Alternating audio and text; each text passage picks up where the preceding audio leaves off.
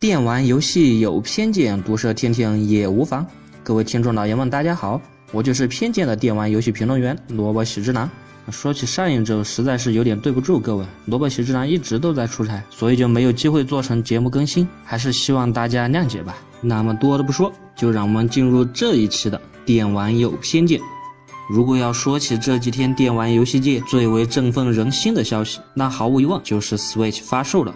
这台由任天堂打造的最新主机，相信我已经不用再重新介绍一遍了吧？随着这款游戏机的发售，Switch 的面纱终于被我们彻底揭开。于是，各大论坛、各大网站、各大直播平台都在争先恐后的直播 Switch 开箱视频、试玩视频，看的各位小伙伴那可真是全身燥热。要不是某宝上 Switch 的价格已经被炒到了三千多、四千块，说不定就恨不得跑到电玩店对着老板大叫一声：“给我来十个！”在家时候，这款平台刚刚发售，就获得了一款惊人的经典游戏，那就是《塞尔达传说：旷野之息》。这款作品在各大媒体的评测下，被通通赋予了神作的光环。看着那几个屏幕都排不满的游戏杂志媒体，对《旷野之息》的评分都清一色的打到了满分。玩家们对 Switch 的购买欲可谓更是爆炸到了极点。那么，萝卜喜之郎是不是也应该在这里和各大媒体站到同一的战线，一致的推荐大家？购买这款游戏机呢？很遗憾，今天我要做的是恰恰相反。我会告诉你，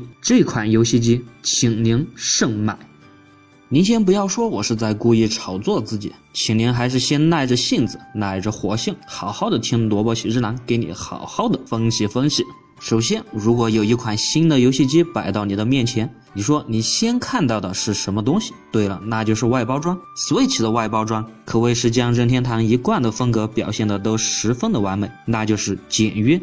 而如果我们跳出游戏界，对于一款2017年发售的电子产品来说，这样的包装我只能说连及格线都算不上。我就不用举什么苹果、三星，甚至都不用举很多国产手机电子品牌的外包装了。就说游戏界在同一个价位下糟蹋几年发售的 PS 四和 Xbox One，不管他们是哪一个，我相信在外包装上都完全可以秒杀 Switch。所谓第一印象决定终身印象，Switch 这样的外包装虽然对很多玩家来说完全无所谓，因为他们是要的其中的东西，但如果是对于一个不甚了解游戏机的人来说，看见这样的外包装，我想可能很难勾起他的购买欲望。此外，就算你拆开了外包装，看到 Switch 本体，尤其是看到那一块具有巨型黑边的平板本体，可能很多人都会傻眼。虽然你可以找到一万个理由表示它为什么会有这么大的黑边，但是看着不爽就是看着不爽。我再次强调，这已经是二零一七年了，拥有那么厚黑边的电子产品，这个世界上恐怕还只有 Switch 了。于是我觉得在包装和外观上，这款游戏机还远远的达不到及格线。好吧，如果你说一个人的外在美远远的比不上他的内在重要，好，那就让我们来看看它的内在。首先就是游戏机能，这款游戏机的游戏机能如果当做一个掌机来看，可谓是非常的逆天。不过如果你按照 Switch 的功能划分，它又可以作为家用机来玩，而在家用机领域，它的这个技能。甚至连几年前发售的 PS4、Xbox One 都比不了。如果你说是任天堂的工业不行，那么很遗憾，这只是那些任粉为任天堂找的一块遮羞布罢了。机能不行，就是任天堂的技术不行。你请看看，任天堂难道是用了他自己的芯片？任天堂难道是用了他自己的屏幕？任天堂难道是用了他自己的电池？而他采购的这些原材料厂家，难道没有更好的解决方案？好吧，如果你想说这是受制于它的成本限制，那么很遗憾的告诉你，Switch 的定价现在可比 PS 四还要贵。这如果是表现在笔记本电脑领域，那就可以大胆的说，Switch 的性价比可谓是低的不能再低。既然说到主机的价格贵，难道游戏的价格就便宜？我就举一个简单的例子，现在《塞尔达传说：旷野之息》在某宝上已经卖到了四百多块钱。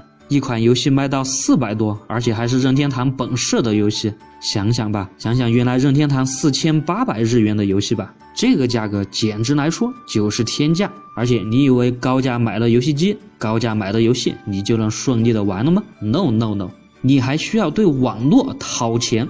任天堂的联机网络可是要钱的，虽然这个引起很多玩家不满的要素，祖师可是出自任天堂的死竞争对手索尼，但是总不能别人有什么不好，你也跟着学来吧。而且就天朝的这种网络来说，花了钱买了网络服务，可能和你没有花钱买网络服务都是一个样子。当然了，作为一款游戏机，最重要的毫无疑问还是它的游戏阵容。而任天堂的游戏机，我想众所周知的是，虽然任天堂具有超级赛亚人般的第一方游戏阵容，然而非常的遗憾，它的第三方依然不给力。从现在公布的游戏来看，任天堂的这款新的游戏机还尚且不见有什么除了任天堂之外的游戏大厂给它保驾护航。什么？你就说上古卷轴？那么我请问你，上古卷轴到底是什么时候发售？而且要公布上 Switch 的上古卷轴到底是第几代？而这一代到底是什么时候就已经发售了？这样的复刻了又复刻的作品，怎么可以把它作为第三方的重视证明？那么好，就算我们把眼睛闭上，就看任天堂的第一方游戏。那么你告诉我，除了任天堂首发的《塞尔达传说：旷野之息》之外，你还有多少任天堂的第一方游戏在今年能够玩到？我说的能在今年能够玩到，是有具体时间安排的哟。想一想，你仔细的想一想，对，其实并没有多少。虽然大家都知道，任天堂之所以把它的第一方游戏发售时间拉得那么长，想都不用想，那就是为了 Switch，为了这款游戏机在第一年的寿命中有持续不断的新鲜游戏供给其中，而同时也是为了让更多的第三方游戏厂商有充足的时间来准备自己的游戏，而不用考虑被任天堂自己本身的游戏所打击。不过你再反过来想一想，这不就是任天堂缺乏第三方支持的铁证吗？怎么样？是不是我说的够狠、够辣、够偏见？其实萝卜喜之郎这样评价 Switch，并不是说我不看好这款游戏机，而恰恰相反，我正是因为对这款游戏机充满了充足的欲望和希望，所以才希望这款游戏机可以发展的更好，可以有更多的人喜欢。所谓恨铁不成钢，恨而不成王。作为一个游戏机老鸟来说，怎么可能想眼睁睁的看到任天堂的最新游戏机没落？我之前所说的那么多，无非是想对一些对 Switch 还完全不了解的跟风买家，好好的敲一敲他们的警钟，让他们冷静冷静，好好想想自己的需求，免得糟蹋了钱，糟蹋了主机，糟蹋了一个玩家的美梦。最后，在萝卜喜之郎录制这款节目的时候，网络上已经开始流传一部分 Switch 的破解相关视频。我只能说，希望这些黑客能够稍微的仁慈一点。将破解的时间拉得长一点，让任天堂的 Switch 至少要缓过首发的这段时间吧。而对于那些还期待着破解之后玩盗版的玩家来说，我只能表示，请您低调自重再自重吧。好了，以上就是这一期的电玩有偏见，我是偏见的电玩游戏评论员萝卜喜之郎，我们下期见。